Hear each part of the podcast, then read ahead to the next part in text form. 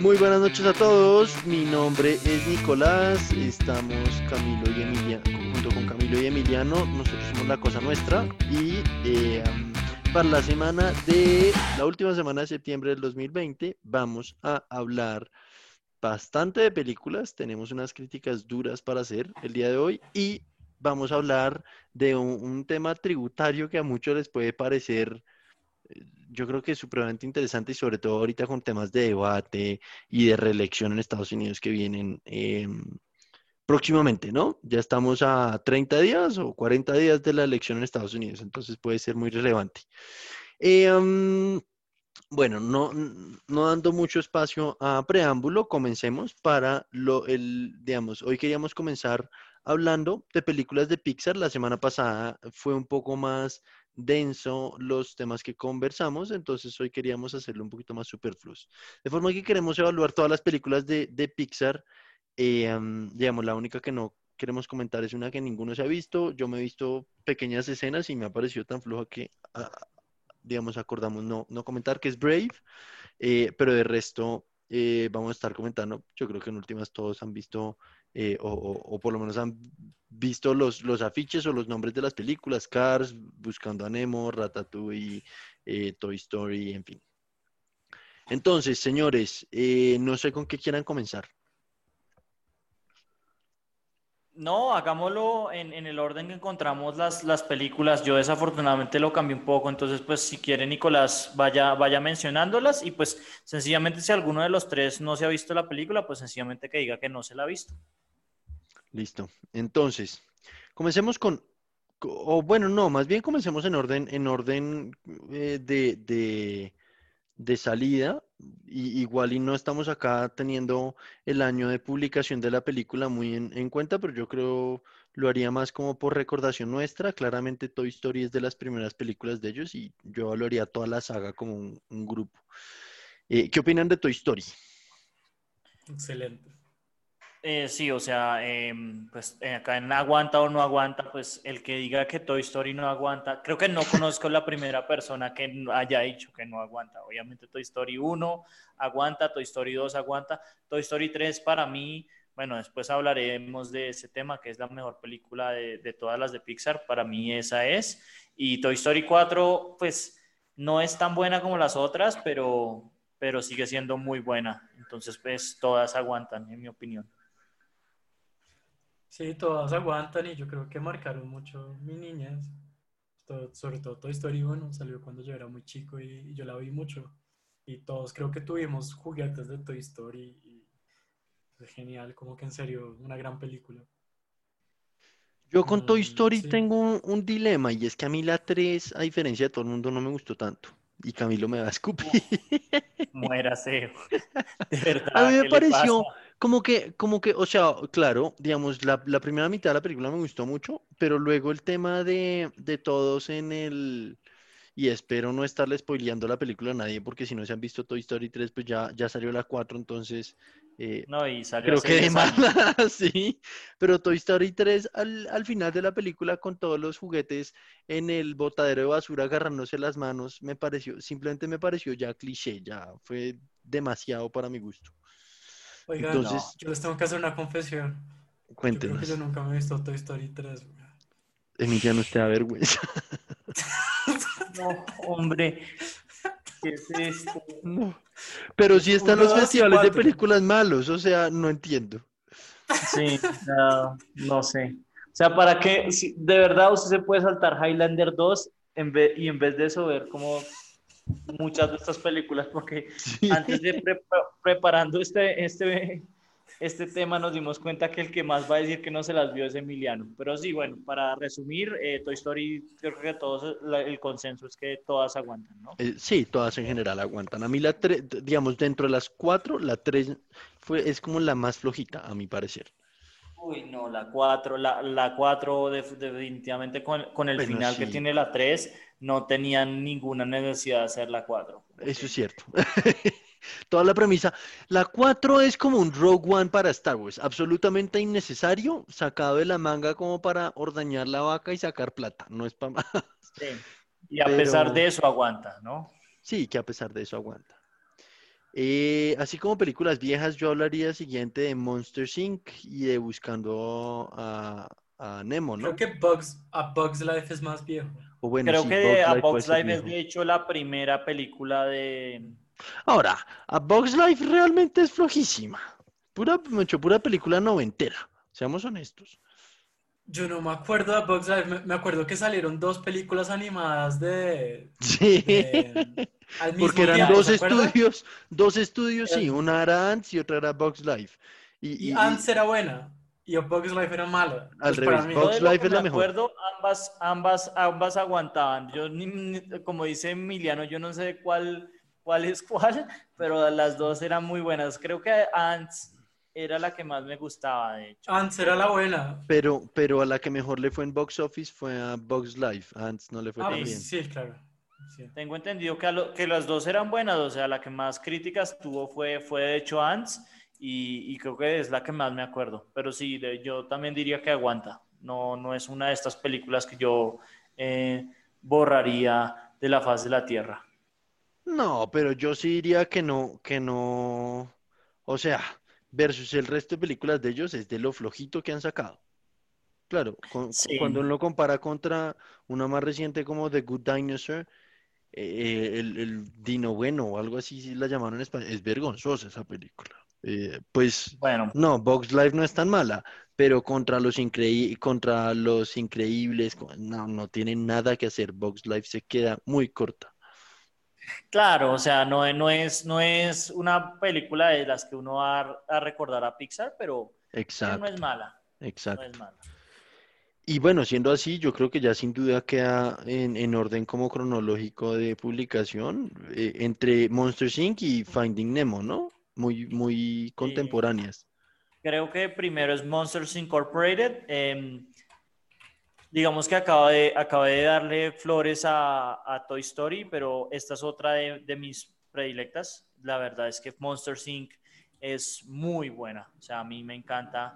em, siempre me toca como la relación de Sol y el, el- el desarrollo de los personajes se me hace que es muy bueno. Y exactamente, mi comentario acá sería que exactamente igual que, que con Finding Nemo, la segunda es pésima y absolutamente innecesaria. Em, estaría completamente de acuerdo. Creo que podemos hablar de eso cuando lleguemos a esas películas, pero, pero, pero sí, o sea, em, Monsters University, creo que, pues, ahorita vamos a hablar de otra franquicia, pero de las franquicias buenas, o, o sea, como que la 1 es tan buena que la 2 es una decepción absurda. Sí. No sé. El argumento es Emiliano, muy ¿qué- bueno. No, a mí Monsters Inc. me gusta el resto. Yo, yo no- me he visto Monsters Inc., entonces no me, me declino a comentar sobre ella. Pero Monsters Inc. sí, el argumento es muy bueno y también el desarrollo de los personajes es muy, muy bacano. Me gustó mucho. Gatito, gatito, lo máximo esa película, ¿cómo así? Em, más bien deberían hacer como una película que sea como los traumas con los que quedó la niña eh, de su amigo imaginario gatito ya mayor, ¿no? Algo por el estilo, porque, Una, porque, una de porque las. yo no Monsters sé University es como precuela, es, es antes Sí, sí, de... pero yo no, yo no sé si ustedes saben de la teoría de Pixar. Básicamente es una teoría Ah, de que sí. todos los, eh, todas las es un universo. de, De Pixar están conectadas. Pues podemos ver, por ejemplo, referencias, por ejemplo, de, de los, de las gasolineras de Cars en Toy Story. Y pues digamos que hay muchísimas referencias para los que quieran buscarla en Google, que todo el universo de Pixar está conectado. Y una de las teorías grandes es que eh, la anciana de Brave es de hecho Boo. Es Boo eh, viajando en el tiempo. Que ella se viajó en el tiempo, se quedó atascada en una, en una de esas puertas de Monster Inc. que viajaba en el tiempo. eh, porque se puede ver como un dibujo, creo que a, a alguno de los, de los dos personajes principales de Monster Inc. Entonces, Oiga, eso eh, no lo sabía. sí, The sí. Brave, muy raro, porque Brave es una vaina en Escocia, por allá como en 1200, ¿no?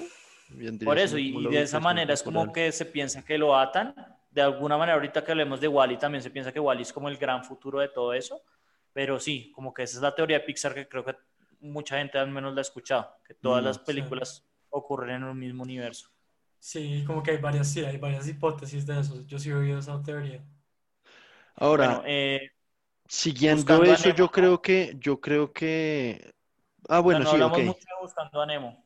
Eh, pues no, no creo que haya mucho que hablar. Creo que por eso Nicolás ya lo había clasificado como que es, es, a mí no me parece excelente, pero es buena. O sea, yo creo que nada, nadie puede negar que es una buena película, ¿no? Ciertamente me parece mejor Monsters, Monsters Inc. Es mucho más relacionable, es, o sea, el otro es, es, es- es un papá buscando a su hijo. Creo que le pega más audiencias para empezar. Ya, ya, ahí como de, de relación de audiencia y historia es mucho mejor pensada Monsters Inc. que Finding Nemo. No sé, a mí también me gusta el resto de Finding Nemo, como que me parece que está al mismo nivel, porque además muestran como el océano, que de hecho como que solo si, si uno ha buceado uno puede ver como que sus animales y la Sí. forma en que lo, lo caracterizan, pues me parece muy bacana. Sí, sí me gusta el resto. De hecho, como que no me acuerdo bien, pero cre- creo que hay una escena en donde muestran los animales de lo- los, los peces de ultra profundos, ¿no? Como que esas vainas todas extrañas que... Sí, las Eh, ah, sí. anémoras o como sea que se llaman. Sí. Em, Me parece muy bacano eso. Pero, pero ciertamente es más, o sea, no deja de ser más divertida la otra, ¿no? Y más mágico. sea. Esta, esta otra es una premisa como... Ahora, a- mi personaje favorito entre las dos es la tortuga de Finding Nemo. Choque, aleta o como sea que se saben, es, pero majestuoso, a mi parecer, pero bueno. Eh, s- las siguientes películas en, en, en fecha de publicación, yo diría que vendría estando entre, ¿entre qué? Entre Los Los Increíbles, Increíbles y Cars 1, ¿no? No, incluso. Cars 1 es un- unos 4 o 5 años después de Los Increíbles. Yo diría que Los Increíbles, sí, definitivamente, y luego más bien entre Cars 1 y Up. Sí, ha- hablemos de las dos de los increíbles de una vez, yo creo. Eh, la uno con, con Monster Inc. es una de las que más eh, yo mm, Sí, tengo en el corazón. Creo que es como de las mejores películas de superhéroes, punto. Y la dos es floja, eh, en el borde de aguanta o no aguanta, pero yo creo que, que sí. O sea, es una de las películas que de pronto no valdría la pena que hubieran existido, pero pues ahí que están es como aguanta. O sea, no, no es una película mala, en mi opinión. Les pasa lo que le pasa a muchas trilogías, ¿no? Que la segunda siempre es floja. Estoy pensando en Indiana Jones, estoy pensando en las trilogías de, de ¿cómo se llama? De Star Wars. Eh, mucha gente me va a ¿A Pues, discutir usted por lo que voy a decir. Sí, usted, ¿cómo así que le parece que la tercera película de Indiana Jones es mala? La No, segunda la película, segunda, la la segunda segunda creo de Indiana Jones, estamos de acuerdo que es la Es más floja de la trilogía weón. es original. la más floja de la trilogía original. Y, Pero y- la- y- y estoy pensando que Attack of the Clones es muy floja. La 1 por lo menos tiene a, a No, no, Darth no, pero- Maul, pero- pero me parece crack, y la en la- 3 pues como que tiene la conexión. Piensa en la trilogía original. O sea, ¿a usted Ah, le parece no, sí, en la trilogía no, la la mejor 5 es la mejor, estamos de acuerdo. Estamos de acuerdo en que en la trilogía original la 5 es la mejor. Pero en general, eh, eh, bueno, piensa en las trilogías de X-Men, piensa en las trilogías de... mm, eh, X-Men the 2 Rings. es muy buena. Spider-Man 2 es la mejor película de las de, to- de las de Sam Raimi. No, The- o sea, en general sí, Rings. sí No, se apoya. Sí, las dos, las dos torres probablemente sí, a- sí aplica.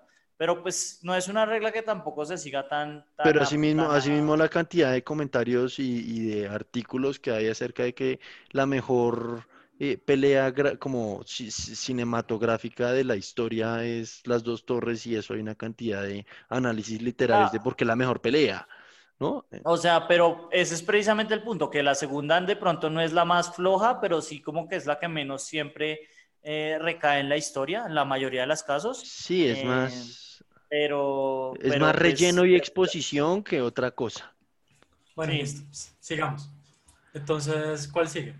Eh, yo, yo seguiría con Cars y luego con con Up. las tres de una vez y yo creo que cualquier persona que tenga men- medio gusto decente de películas no puede decir que ninguna de estas películas aguanta. Es una película de niños, total de niños, las tres. Pues para los niños les gustan. O sea, yo, creo que me vi No, la mitad son- uno. Son unas No películas, o sea, es, es, es la historia más trillada del underdog o del, ¿cómo se dice eso en español? Del, del personaje como subvalorado que le muestra a todos que sí puede, ¿no? No, es que la, la, la, la uno es malísima y las dos, creo que la 2 puede ser la peor película de Pixar. O sea, es... Yo diría que la Exacto. 1 está en un nivel malo, pero la 2 y la 3 son terribles. O sea, la 2 y la 3 son definitivamente peores que la 1. Yo, yo creo que en todo el mundo eh, O sea- es como el, el- el ejemplo de las películas malas que han, que han sacado Pixar. Es como, La 2, aguantan. la 2 tiene chistes de pedos con, con los eh, exhaustos de los carros y el tractor, ese café, hablando en sureño. Es terrible. Es vergonzosa. No sé, Esa vaina- no esa vaina, la ¿Sabe? Como que hay un punto en el cual uno dice el editor de esa película, como cuando tenía ya todo, todas las escenas filmadas y todo, y estaba armando la película y cortando y eso, no dijo "Botemo- borremos todo, porque es que está penosa. Es muy mala. sí, es terrible. No Eh, en fin, yo seguiría en, sí, Up y Ratatouille. Up es genial, weón. Yo me he visto esa película como tres veces, la amo. Sí, Muy Up, buena. Up defi- definitivamente aguanta. Eh, mucha gente me había dicho que me iba a poner a llorar al principio de la película porque el principio es muy emocional. Por lo Eh, de, sí, por la muerte de la señora, ¿no? A mí Up, Pero a mí me, sí, o sea, el, el comienzo de la película es súper emocional por lo que la esposa y todo, pero en últimas la trama me parece absolutamente sacada de, muchos están, se pegaron una fumada, la bárbara, y sacan unas ardillas, eh, que unas, el, el perro que habla y el avestruz, y, o sea, me parece como, ¿cómo se llama eso? Over the top, como un poco exagerado Sí, con la la- trama. Eso es No, puro- y a mí me parece, a mí me parece que es una película genial. Primero que Es- todo porque el tema está inspirado en una en, en House Moving Castle, ¿sí? Como que en esa peli- en esa en ese anime, pues en esa película animada de, de, de Miyazaki, ¿sí? Que es genial, es genial, genial, genial. Y, y además todo, to- como el viaje que hacen, donde terminan es Roraima, ¿sí? Que Roraima es como que este sitio mítico en Venezuela en donde es una montaña que está en la mitad del llano. ¿Ustedes Pero, no a ver. saben de lo que estoy hablando? A ver, y, y No, tengo ni idea, pero sí, detalles? ¿qué O sea, puta- lo que exacto. es El hecho de que esté inspirada en una no. película buena no lo hace una película buena. No, pero la alusión es buenísima, pero también el- pero la, también la trama me gusta mucho. Como que es una A mí, buena a mí, en cambio, yo estoy de acuerdo con Nicolás, o sea, como que es, es bacano cómo lo atan con la, con la esposa y esas cosas. La historia no es que sea la gran cosa, como usted, y como bien lo, lo hizo resaltar Nicolás, es como medio fumada, pero pues dentro de todo, yo creo que muy pocas personas dirían que no aguanta, o claramente es una película que aguanta. O sea, si uno habla de, de- de- de tramas fumadas, el- la trama de Monster Inc., pero Monster Inc. como que uno, uno lo- se puede relacionar por, por el sueño que todos tuvimos, el, el susto que todos tuvimos en algún momento como de monstruos en nuestra infancia, ¿no? Entonces, apelarle a esa imaginación de niño chiquito. Esta otra simplemente se la fumaron verde, mal, y no tiene nada sentido con nada. Es- no sé, es mi opinión. Em, yo seguiría entonces con Ratatouille. Majestuosa, absolutamente majestuosa. Es muy buena, Ratatouille es muy buena. Esta tengo que admitir que no me la he visto y es como la única que me siento avergonzado de no haberme visto, eh, porque todo el mundo me ha dicho que es excelente. Bueno, Es pues no sé si excelente, está avergonzado porque después de esta yo no me he visto ninguna. Yo no, yo no he visto ninguna después de esta. O sea, la trama de Ratatouille también es fumada, pero, pero en últimas, o sea, una vez usted quita el hecho de que son ratas cocinando, eh, como todo el, todo el tema de, de la presión de las estrellas Michelin y el manejo del restaurante y eso, es- o sea, a mí me parece majestuosa, está, es Es, bárbara. es muy buena, es muy buena. Y eh, yo no sé si sabía esto, Nicolás, pero como que hace poco me leí, me vi como un pequeño video que lo, lo que hacían era que decían que la rata, la, ¿se acuerda que en la primera escena como rata, pues la rata de Ratatouille está con una viejita? Sí, Eh, pues, esa viejita es la mamá del crítico de arte, güey. Y por eso sabe, por eso la rata sabe hacer el, pues como el, el, El ratatouille que al final, porque el, el plato que, el- que, que enamora al, al, al crítico es un, es un ratatouille, que es, una, es una- Sí. es un estofado francés. Y capaz Y que pues es sí. de la mamá. Pero, bueno, pero esa es de las teorías de, de, de gente que se ve la película en velocidad 0.8 a un cuarto de velocidad para ver cada, ¿no? Cada detallito en cada toma. Pero, pero es porque hay como, creo que es porque hay una foto Sí, hay- del crítico de arte, ¿sí me entiendes? Una foto por ahí en algún lado en la casa de la Sí, señora, entonces, sí. Sí. Eso es, eso es igual que la teoría de que todas las películas están interconectadas, porque hay un juguete que se parece al carro de Cars en la casa de la niña de Toy Story, entonces están conectadas. Ah, eso se la están fumando verde, pues, o sea. Esos son más, eso es más lo que llaman Easter eggs, que es como por hacer un guiño hacia otras películas y conectarlas todas y que sea como divertido pensar que, ¿no? Pero, en fin, no. O sea, solo pensar que hay carros con ojos y hablantes en el universo en donde los eh, juguetes juegan, eh, también tienen, es, es ridículo. Pero bueno, en fin. Bueno, sigamos. Em, en cuanto, a, en cuanto a tiempos de publicación, yo creo que lo siguiente vendría siendo Wally. No sé, Camilo, que se- se- ¿usted se ha visto Wally? No, tampoco me la he visto. Eh, creo que mucha gente me ha dicho que es muy buena, pero pues la verdad es que no, no me llama mucho la atención. A mí me pareció buena, me pareció buena el cuento de Wally enamorado y es bonita, pero, pero al lado de lo que logró, y ya llegaremos allá, al lado de lo que logró Coco, yo no conozco una persona que no haya llorado o aguado ojo con Coco o con, o bueno, con Toy Story 3 y Toy Story 4, son mucho más emocionales, creo que le pegan a un nervio más relacionable. Wally no, es simplemente es bonita. Una película un poco más sin sentido. Yo, yo no me la he visto tampoco. Es, es un robot que recoge basura buscando cosas eh, particulares en un universo distópico donde todos los humanos viven en el espacio. Y es como la historia del robotcito, ¿no? No, no es mucho más allá que eso. Em, seguimos entonces con Inside Out. que Sí, vino antes que Coco. Eh, y que The Good Dinosaur que salió el mismo año. Eh, no, Inside Out eh, es de mis favoritas, es muy buena, creo que el elenco es espectacular. Por favor, véansela en inglés porque se gastan plata en un elenco que es increíble. El que hace el, del- de la furia es Louis Black, que creo que no puede haber sido mejor. Amy Poehler hace un papel de, de la alegría. Estás con La Ellen. DeGeneres, ¿no? También está por ahí, creo. No, no, no, Ellen DeGeneres es, es Dory, eh, Ah, pero, sí.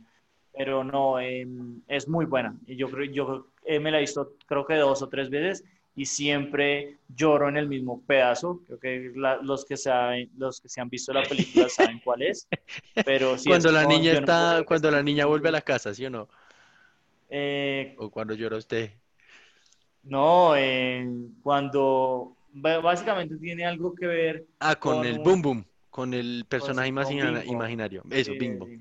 Entonces, eh, esa es la parte que yo creo que la mayoría de la gente que yo he hablado, que yo he escuchado hablar de esta película también se ponen emocionales y no, Oiga, es muy buena. Oiga, muy no, bien curiosamente yo nunca tuve amigo imaginario, entonces a mí esa parte no me da tan duro. A mí me da duro es cuando la niña, o Tampoco, sea, cuando digo que lloro es que sollozo, o sea, esto es moco escurrido, me toca ir a sonarme y la vaina, a sonarme los mocos, cuando la niña decide regresar a la casa porque está perdiendo su emocionalidad. A mí esa vaina me da durísimo.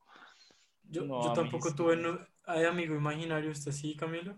Obvio que no, o sea, por eso es que es más, em- es emocional porque no es como, no puedo creer que esté llorando por esta huevonada.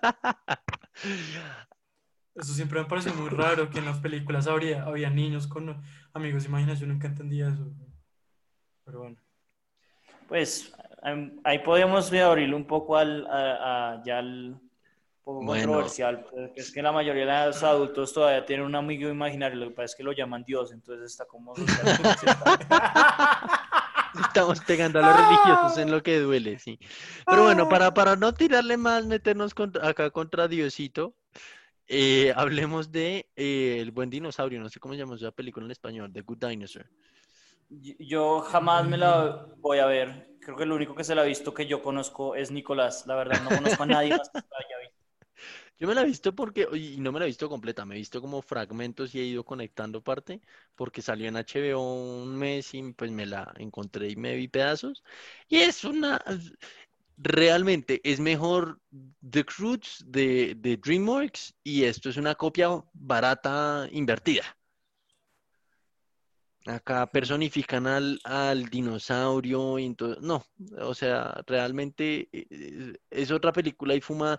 Es un intento de ser Toy Story, así como la vida de las mascotas es Toy Story 1 pura y dura.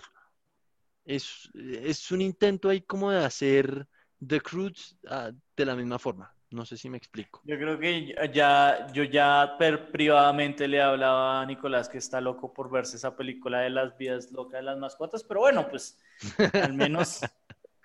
Oiga, la vida loca de las mascotas, yo me la vi porque me parecía divertida la, la premisa, pero cuando usted se ve esa vaina y cae en cuenta que es la copia literal de Toy Story 1, pierde un poquito de, de no sé, de mérito. Pero bueno, para terminar nuestras últimas dos películas y no extendernos más porque ya se nos fue un poco largo, hablemos de Coco y de Onward. Yo Onward no me la he visto y creo que ustedes tampoco.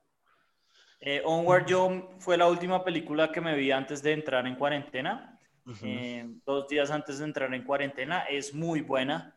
Eh, la historia está muy bien armada. en general también como todas las que Nicolás ha referenciado es, es muy fumada, pero pero pues eh, al final el, lo bonito de estas películas es que el mensaje en el fondo nos llega a todos y yo se las recomendaría mucho, definitivamente aguanta. Sí, me va a tocar verla. Acá, acá, no, acá no alcanzó a llegar a teatros cuando, creo que no alcanzó a llegar a teatros. Pero bueno, y siendo así, Coco, esa vaina, el tema de la, de la cantada con la abuela es para escurrir moco también, esa vaina, ¿no? Sí, sí es súper emocional, está está muy bien armada y, de nuevo, o sea, como que es un concepto sumamente original. Creo que todo el mundo también menciona como la emocionalidad de la película. Definitivamente aguanta. Básicamente las que no aguantan son las de Cars y las secuelas de, de Dory y Monster Inc. para mí. Yo, yo, yo reitero, yo no me la he visto. Ahora, yo, siento que ustedes tuvieron mucho tiempo después de salir de la universidad. Yo no. Ay, ahora nos van a venir a echar cosas personales acá. Yo sí, ok, yo como para cerrar este tema diría que, diría que las mejores, a mi parecer, 10 veces por encima del resto son Inside Out y Coco, porque pegan en un tema emocional eh, muy fuerte y relacionable con cualquier audiencia, creo yo. Ratatouille en un cercano tercero y el resto están bien por debajo a mi parecer. Yo no, no, estaría de acuerdo porque creo que muchas de las que están arriba están arriba precisamente porque tocan ese nervio, pero bueno. O sea, Los Increíbles no es una vaina emocional, uno no llora con no, No, no, pero, pero Up, Up sí llega a estar ahí, yo creo que Monster Inc. llega ahí, eh, hasta Nemo, o sea, el, el mensaje del fondo de Nemo es como muy, muy, muy profundo, pero bueno, yo creo que dejemos de hablar de tantas cosas tan profundas y hablemos en cambio de la persona menos profunda que ha existido sobre la faz de la Tierra. Nuestro gran eh, idiota honorífico, el ganador por fuera de concurso del idiota de la semana todas las semanas, porque hoy mismo que estamos grabando el 27 de septiembre, salió por fin un artículo del New York Times eh, donde se recopilaban básicamente ellos obtuvieron los últimos, o, los últimos 15 años antes de que él saliera a ser eh, presidente de los retornos eh, de los impuestos de Trump.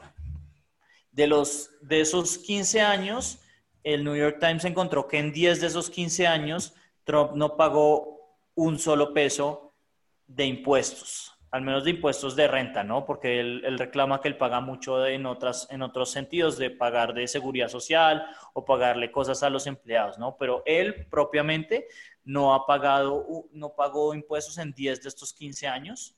Em, y pues eh, hace una, un detalle muy grande de, lo que se encuentra en estos retornos, ¿no? Eh, por ejemplo, eh, Trump decía que había hecho cerca de 435 millones de dólares en el año de 2018. Eh, y pues en cierto sentido era verdad, porque lo que había, había generado de ingresos, 435 millones de, de dólares. Pero pues si uno tiene en cuenta, o sea, eso es una parte mentira, porque pues si yo genero 435, pero me gasto más, pues lo que de verdad genere es una pérdida, que fue lo que mostraron los, los retornos, que en realidad Trump había perdido 47 millones de, dólares ese año.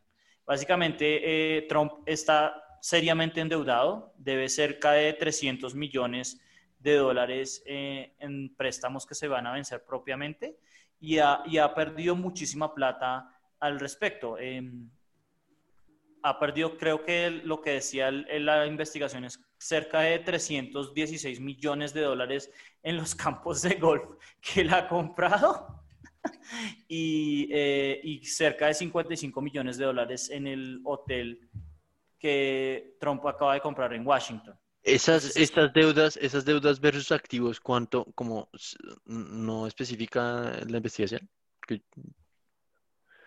Eh, o sea, no, como salió hoy no hemos visto mucho de eso, pero em, en general porque, o sea, en últimas, en últimas simplemente pregunto es como para saber ese, esa proporción de cuántos son sus deudas versus sus activos. Así como con Avianca en su momento se hablaba que las deudas eran 10 veces los activos, es decir, la compañía está vuelta a nada, pues cuánto, sabe como que cuánto de, alguna es manera, la deuda versus los activos de Trump. Igual sí, esas deudas es gigantesca.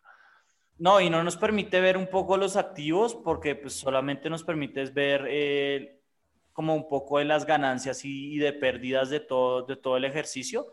Em, gran parte de por qué no pagó impuestos en los 10 de los últimos 15 años antes de ser presidente es porque él tuvo una pérdida que ya era bien famosa de mucha plata eh, que le permitió no pagar impuestos hasta 2007. Entonces, eh, pero lo, importante es que todo esto de, de los activos es que eh, la gran mayoría de la gente que he visto reaccionar esto al tema, eh, pues piensa que Trump efectivamente no tiene los 10 mil millones de dólares que él reclama tener y pues obviamente una persona con plata yo creo que no se metería en estas cosas que él está. Eh, gran parte de lo que resume la investigación es que toda la plata que él heredó del papá, pues él la perdió y, pues que más allá de todo... Eh, pues sí, que lo que ya he sabido un poco que lo que si él hubiera invertido la plata que heredó del papá en la bolsa tendría mucha más plata de la que tiene hoy, pues, hoy es como un, eh, una declaración muy grande de que pues, Trump no es el ganador que nos votan eh, en televisión. No sé si Emiliano, que también se leyó el artículo, quisiera hablar un poco al respecto también. Pues no, pero en resumen sí, como el man es un, es, el, un Juan el man no tiene, pues, sí, como que la, la, imagen que le vendió a los, a los americanos y a todo el mundo que es un millonario, pues simplemente no es cierto. Y el, el, el artículo lo sustenta muy bien. Es, en resumen es eso. Sí, yo creo que más importante que eso es, es, es, o sea, más importante que decir si tiene uno plata es mostrar, pues este es un tipo que, que no tiene problema de decir a las cámaras que está con plata cuando no tiene y, y de usar el, el argumento que, de que tiene plata y de que es rico y de que es muy un tipo muy exitoso como, como argumento pues para la presidencia, ¿no? Hablar de Sleepy Joe y de que Joe Biden no ha, no ha sido capaz de, yo, tiene demencia senil cuando él es rico y realmente lo que ha, hecho es despilfarrar plata. Sí, y exacto, que, que, es un perdedor, porque él siempre habla de que él es un ganador, de que él siempre gana, y pues esto lo que muestra es que no. Y eh, en gran parte como que también es muy interesante ver eh, el desglose de los ingresos que él ha generado. Por ejemplo, en, en, en mis universos se reconoce que él, ha, porque él es el dueño de la marca, que él sí lo ha generado, ha generado mucho mucho ingreso con parte de la marca, pero creo que en total han sido solo 2.3 millones de dólares, que pues es mucha plata, pero pues de lo que uno se imaginaría que genera eh, semejante marca como es Miss Universo, pues no se parece mucho, que él se ganó cerca de 47 millones de dólares por El Aprendiz, que él fue como el, el que lo protagonizó siempre en Estados Unidos hasta que Schwarzenegger se lo tiró. Y, eh, y, pues sí, es, es, más que todo como un perdedor, pero pues lo que a mí más me, me parece como interesante del hecho de que no ha pagado eh, impuestos en 10 de los últimos 15 años que además está en un, en un pleito por, por 100 eh, millones de dólares de, un, de unos impuestos que él pidió de vuelta, que él pidió que la, que la institución impositiva en Estados Unidos, el IRS, le devolviera 73 millones de dólares por una quiebra de los casinos que él hizo en Atlantic City. Es que él es tan idiota que quiebra un casino. ¿Quién quiebra un casino cuando la casa siempre gana? Pero bueno, él lo quebró y, y, lo pidió la plata de vuelta, pero hay un, como hay, hay como un, una cláusula en, en, esa devolución, que es que eso implicaría que él hubiese perdido toda esa plata, cuando no es verdad. Eh, él recibió plata después de, que, después de que esa marca fue vendida hacia la gente que quiso comprarle los casinos. Entonces, como que él está en un pleito muy grande de esos 100 millones. Hay otras cosas que, que se pueden ver, pero a mí lo que más como que refuerza esto es que obviamente lo que mucha gente sabe y es que los, los ricos no pagan un peso en impuestos. O sea, este tipo no es eh, la excepción, es causa del sistema. Los que verdad pagan impuestos acá son los consumidores y pues obviamente los trabajadores en, en, en de renta.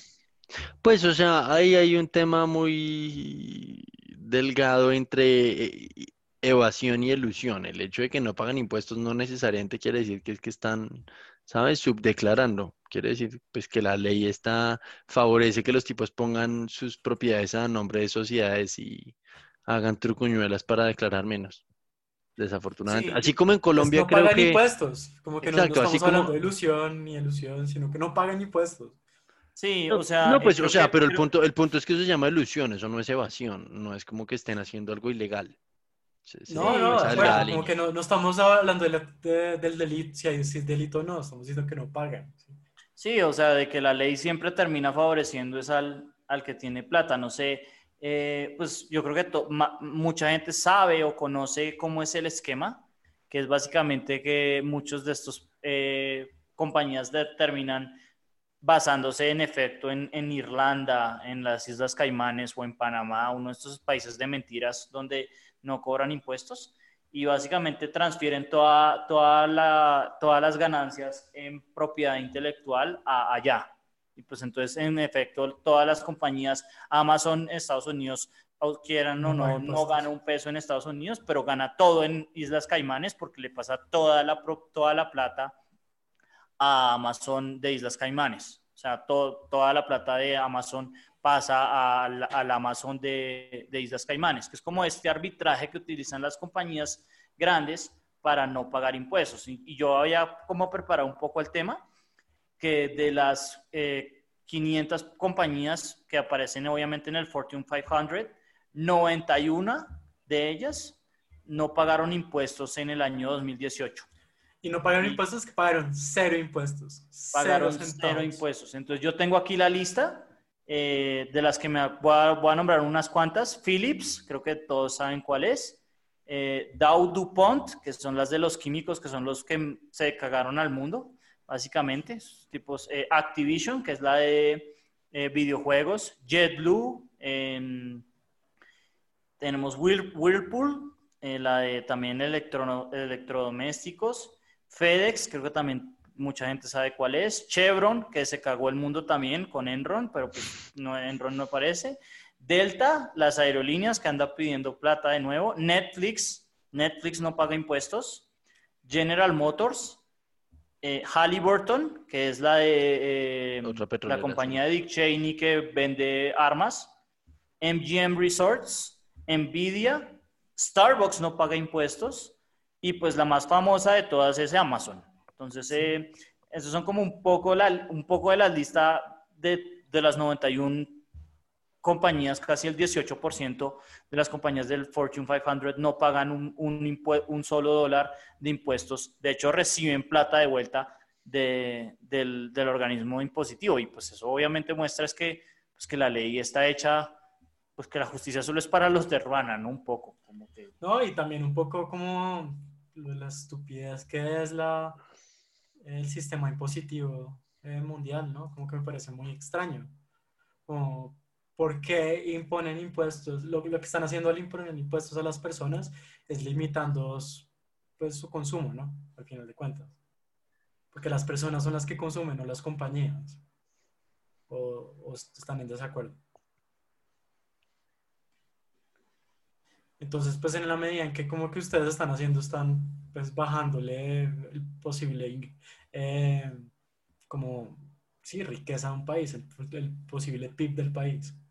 Pues eso es, eso es como un poco el tema, un poco, es otro tema, que es qué usa, qué hacen las, qué hacen las empresas con su excedente, que ahorita mismo lo que hacen es comprar de vuelta sus propias acciones, para inflar el precio de la acción.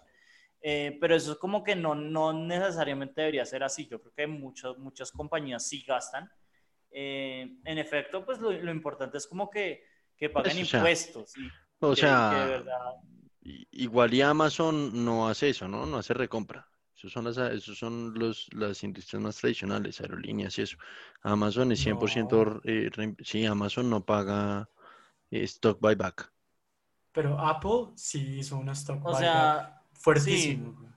o sea, digamos que si, si Amazon es la excepción, pues sería la gran excepción. Porque creo que la mayoría si hace, compraba de vuelta sus acciones, pues que es una táctica muy básica para inflar el precio.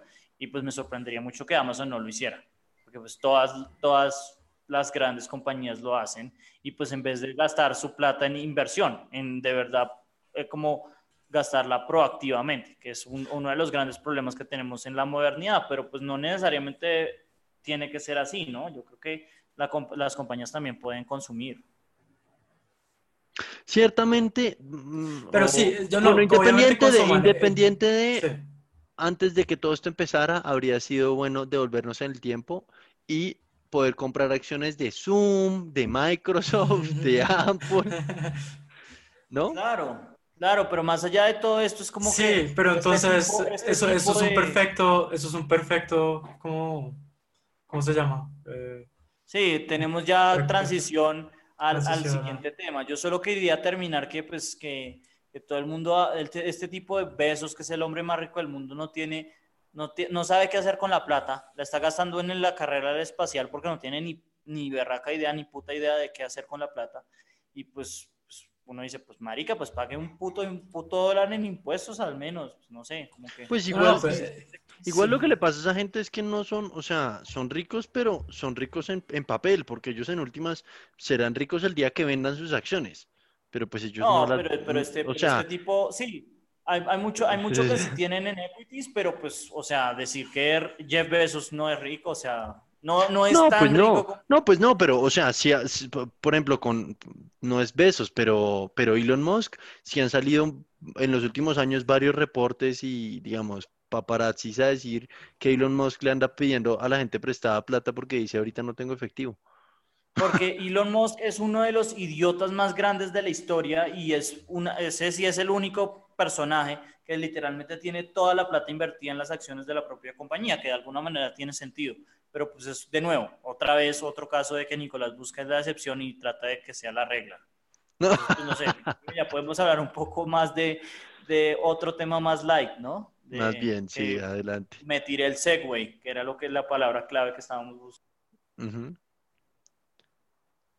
Em, bueno, no, entonces el, el siguiente tema queríamos hablar de digamos, haciendo la alusión a que ahorita viene la... ¿Cuál es la película que va a salir ahorita? Se me escapa el nombre. Eh, Digamos que las que están saliendo ahorita mismo es Bill and Ted de nuevo, que siempre ha sido una película con, donde dos idiotas que básicamente fuman huevo de bareto eh, viajan en el tiempo. Eh, la es con Keanu Reeves, ¿no? Que es con Keanu Reeves que, o sea, ha ganado mucha popularidad en los últimos días, como para la gente que no ubique la película. No, pues Pilante es súper famosa, entonces tampoco. Pero en Colombia no tanto, en Colombia no es el estilo de películas que tengan. No, yo no me la he visto, digamos, yo nunca la he visto. La otra, la otra es Tenet, que me la, como que es la gran, la gran, por eso es que quería como un poco hablarla. Es una película, me la vi, pues no puedo decir que me la vi porque no ha salido en Colombia, pero es posible que me la haya visto por sitios ilegales. Eh, pero, pero se me hace que es una película muy, muy, muy extraña, pues que es lo, lo típico de las películas de, de, Christopher Nolan. A mí me gustó, se me hace que puede que sea un retorno a forma, porque a mí las últimas dos, Dunkirk y Interestelar, no me gustaron. Pero pues eh, Interestelar también es una película que tiene, involucra bastante viajar en el tiempo. Entonces queríamos hablar un poco como de las mejores películas que involucran viajar en el tiempo, ¿no? Y pues una de las, de las acotaciones que hicimos con Nicolás era que básicamente tenía que ser un viaje en el tiempo en la película, de alguna manera que los personajes principales viajaran en el tiempo, ¿no? Y si no que... viajan en el tiempo que se, que se, que se evidencie ese tema intertemporal de pasado, presente, futuro. No, no. Sí, pero porque decíamos Terminator 1, hay un tema de un viaje en el tiempo, pero no, la película no comienza ni ahí, comienza de una vez en que el, en que el Terminator. No, la, película comienza en el futuro, güey. Claro, sí, pero, pero como que el pero son dos escenas, usted no conoce a ninguno de los. Claro. Todo ocurre en el presente, no en el futuro. todo el character development, todo el... O sea... de, viajar en el tiempo. Exacto. Es como que el, el, el personaje, el, enemigo viaja en el tiempo. Pero, la, la, premisa principal sí es de viajar en tiempo. Yo, yo, estoy, yo, estoy, en, yo estoy en desacuerdo. No, porque no, no, no involucra como que voy a viajar en el tiempo, sino como que no sé, o sea, sí involucra, tiene, tiene elementos de viajar en el tiempo, pero no es una película que se trata sobre viajar en el tiempo. Por ejemplo, Avengers, literalmente uno va y viaja en el tiempo con ellos, ¿no? En Bill uno va y viaja en el tiempo con ellos.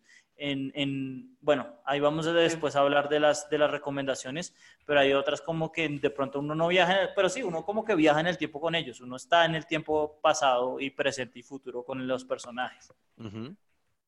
Entonces, ¿por qué no nos cuenta su recomendación, Emiliano? Eh, entonces, mi recomendación de viajes en el tiempo claramente no es The Avengers ni nada de eso. Es, em, es Midnight in Paris, que es una película en donde buena. uno viaja en el tiempo. buena, con Owen Wilson, ¿no? Con Owen Wilson, es genial, es dirigida por Woody Allen. Es, y, es muy voy, a decir, voy a decir una salvajada, pero a mí todas las películas de Woody Allen me parece que son puras películas de mamá. La única que me gusta es ok, ok. Es, es eh, definitivamente una de las mejores películas que ha salido en la última década. Es excelente. Es muy buena. Es, muy buena y, y, de hecho viajan dos veces, ¿no? Sí. Viajan como tres veces, pero viajan a dos, a dos épocas distintas. Y, realmente no es de viaje, es más como un, una recordación de la época, ¿no? Paseo, sí, es como un paseo en el tiempo, diría yo. Sí, o sea, en, en, cierto sentido se, se, parece como una trampa o sea, no, no, uno no piensa en esa, pero sí, como que hay viaje en el tiempo, el, personaje principal de en efecto viaja en el tiempo y es, es, muy buena. Yo creo que la, la, la, parte que a mí más me gusta es que no me acuerdo qué artista lo ve, pero se encuentra con un artista y le dice, oye, ¿cuánto, vale, cuánto le cuesta el cuadro? Y el tipo le dice como 200 euros y dice, ¿puedo comprarle siete? Una vaina así como... sí, a Van Gogh creo, es una vaina así, güey. Pues no, no es a Van Gogh, pero es alguien así, es un Monet, ¿sí? Eh, y me parece muy bacano también, como que la, mi parte favorita de la película es cuando el man habla con Hemingway. es muy chistoso. A, a, mí me gusta más cuando habla con Dalí, porque muestra lo loco que era Dalí. Pero, pero sí, definitivamente hay mucho de que gustar. Es, de verdad, es muy bien pensada y, y creo que es la, la, última buena película que ha sacado Woody Allen. Woody Allen ha sacado como cuatro o cinco muy buenas películas y esta es la última. A mí es la única que me gusta de él. De resto me parece que es puro, puro director de películas para mamá. No, yo estoy de acuerdo. Como que hay, hay unos. Hay un documental, una, una película corta que es muy chistosa, que es como que el man, como básicamente desaparece a la mamá y la, y la mamá aparece en el cielo. Después les, les, les, les, digo el nombre, pero es muy bueno. Eh, no, y, y, esa, y, ese argumento en películas para mamá de Nicolás, eso muestra que él no, no tiene ni puta idea de lo que habla. O sea, una, persona tan versátil como, como Woody Allen que ha sacado dramas, porque lo, lo bacano de Woody Allen es que él empezó con comedias y después, después a los últimos 20 años ya ha dirigido mucho de, de distintas cosas. Pero, Match Point es una película completa, es, es a mí me parece perfecto. Es mi película exacto, Match Point es un, es un tema muy distinto a, a por ejemplo, las, las, películas que a mí más me gustan, que son las tontas. Por ejemplo, las de Love and Death, eh, ¿no? Y es un, es un director bastante versátil, a pesar de que, pues, obviamente sí, sí tiene en común, pues, que el tipo es un comediante muy, muy bueno, ¿no? Bueno, entonces también como que quiero, eh, como mencionó Honor, Highlander 2. No, y no, cállese, no. Corazón. Bueno, yo, yo no podría decir, yo no podría decir si hay eh, viaje en el tiempo en Highlander 2 porque pues yo no la entendí ni, ni- ni mierda, ¿no? No, sí. Pero bueno, yo puedo, yo puedo un poco hablar de, de la mía. em, no sé si valga, de hecho, eh, no quería hablar de las, de las esenciales, obviamente pues Back to the Future es como la, la primordial y no quería como mencionarla, pero pues sí hay que hablar de, de que es la película de viajar en el tiempo por excelencia. Por excelencia, sí. Eh, Sí, pero, pero quería hablar como de Edge of Tomorrow y no sé si valga porque pues Ush. básicamente el tipo reviviendo el mismo día una y otra y otra vez que es como em, parecida a pues literalmente Es un time loop, no es un viaje en el tiempo. sí Eh, pero digamos que ¿Cómo se a- llama? a mí- Edge of eh, Edge Tomorrow. of Tomorrow, Live, Die, Repeat, eh, y como que es, es como la película que además resurgió la carrera de Tom Cruise, que estaba como en, en un, en un vacío, en un vacío, y después de esa, de esa como que él volvió a hacer las películas de Misión Imposible y se volvió buenas. Oiga, Pero sí, jamás que- habría pensado que usted iba a proponer esa película. O sea, me la he visto muchas veces, pero, pero ja- antes habría pensado que iba, eh, que me iba a proponer Source Code con Jake Gyllenhaal. No sé, o sea, es que a mí, a mí, a mí de verdad me gusta mucho. Y sé que de pronto es un poco de trampa. No quería hablar de, Black, de Back to the Future, de Avengers Endgame.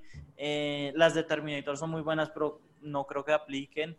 Entonces, es que, es que jalarse una película que, donde viajan en el tiempo es muy difícil, porque siempre hay, siempre hay huecos. Uno siempre puede encontrar paradojas, ¿no? Y, y, y pues la mayoría en verdad apestan. Entonces, por eso un poco como que me, me salí ahí como de, de la tangente y, y, pues nomino un poco esta, que se me hace que de pronto en Colombia no ha sido tan vista, pero en Estados Unidos es muy famosa porque pues tiene muy buenas eh, Escenas de acción, acciones.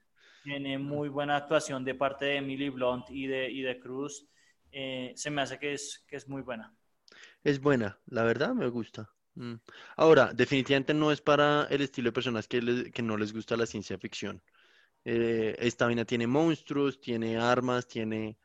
Si usted no es de ese estilo de película, definitivamente no le gaste el tiempo, porque es una parte sí es- importante de la trama. Pero es un buen argumento la- y eh, la narración es muy buena, como que la manera en que, en Conectan todo, sí. Mí me gusta mucho. Sí, Bueno, y como para, como para cerrar, paso yo entonces a, darle- a dar mi recomendación. Yo recomiendo una película que a- en Colombia no se vio tanto tampoco, en Estados Unidos creo que más y tiene un poco de culto, eh, pero, pero y aún así es muy subvalorada porque tiene una cantidad de temas de alienígenas, eh, que es como la parte visual, es un poquito lo que le pasa a las, a las precuelas de Star Wars, que es mucho alienígena pero detrás trata de mostrar todo un contexto de la República y eso. Bueno, esta, la película que yo quiero proponer se llama Rival, con Amy Adams y eh, eh, Jeremy Renner. La trama en últimas no es un viaje en el tiempo per se, pero habla de cómo estos lingüistas aprenden el lenguaje de unos eh, extraterrestres y, muestra cómo aprender un idioma distinto le re- reconfigura uno el cerebro para pensar de una forma distinta.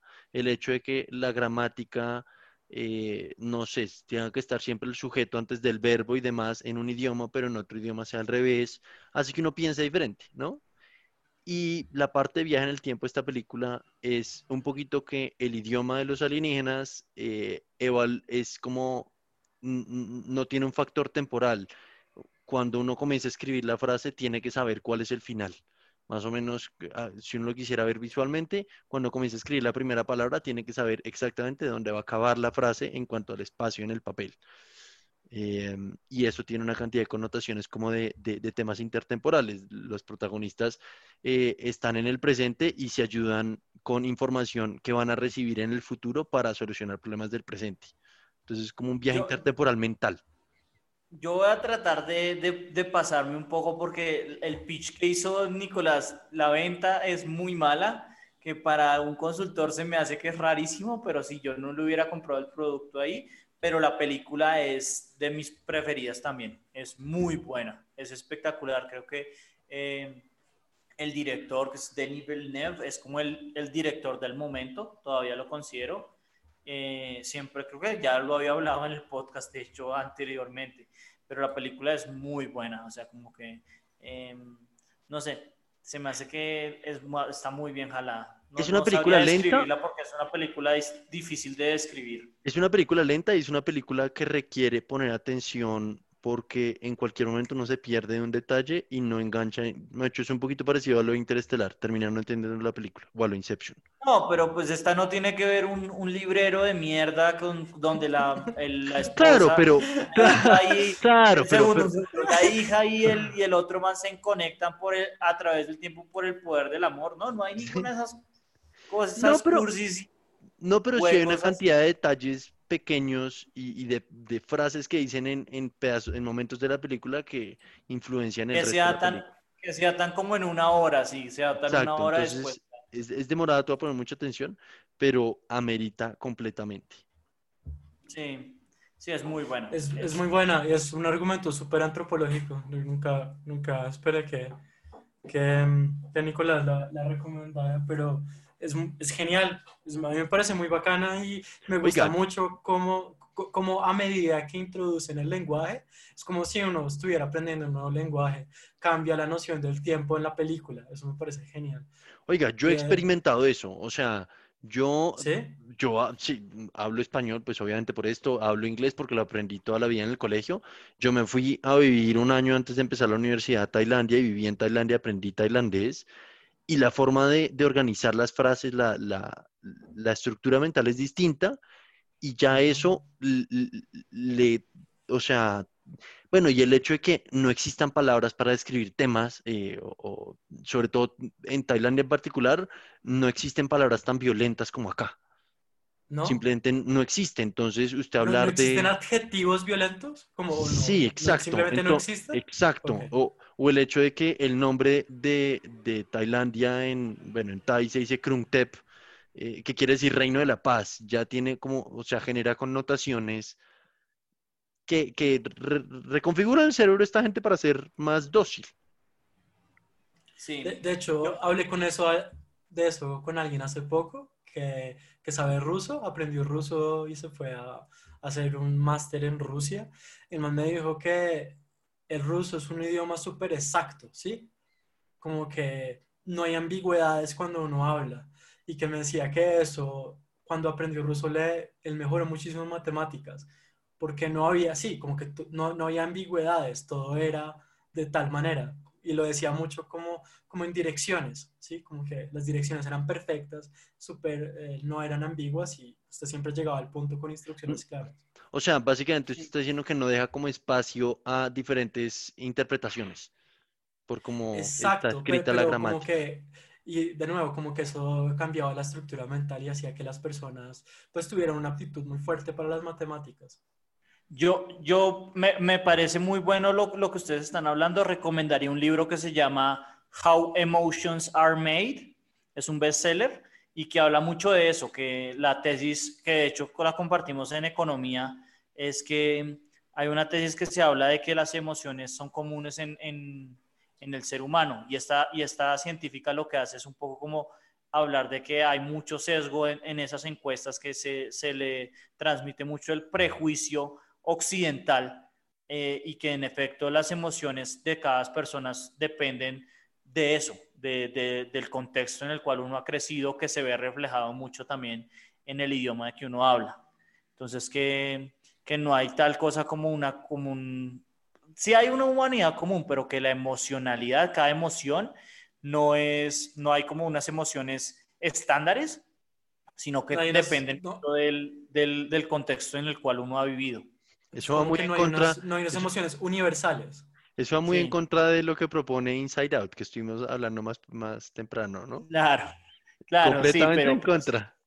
Pero, pero muy recomendada, de verdad, a mí, porque yo era de los que cuando tomé las clases de, de economía experimental y esas cosas me habían vendido el cuento de que las emociones son muy comunes y, y pues creo que la, vieja, si no, es, si no tiene razón, al menos hace un muy buen argumento. Bueno, pues yo creo que esas son nuestras recomendaciones entonces para que, en fin, vean contenido un poco distinto y, no sé, en fin. Eh, muchas gracias por escucharnos y nos vemos la próxima semana. Vale, suerte a todos. chao. chao.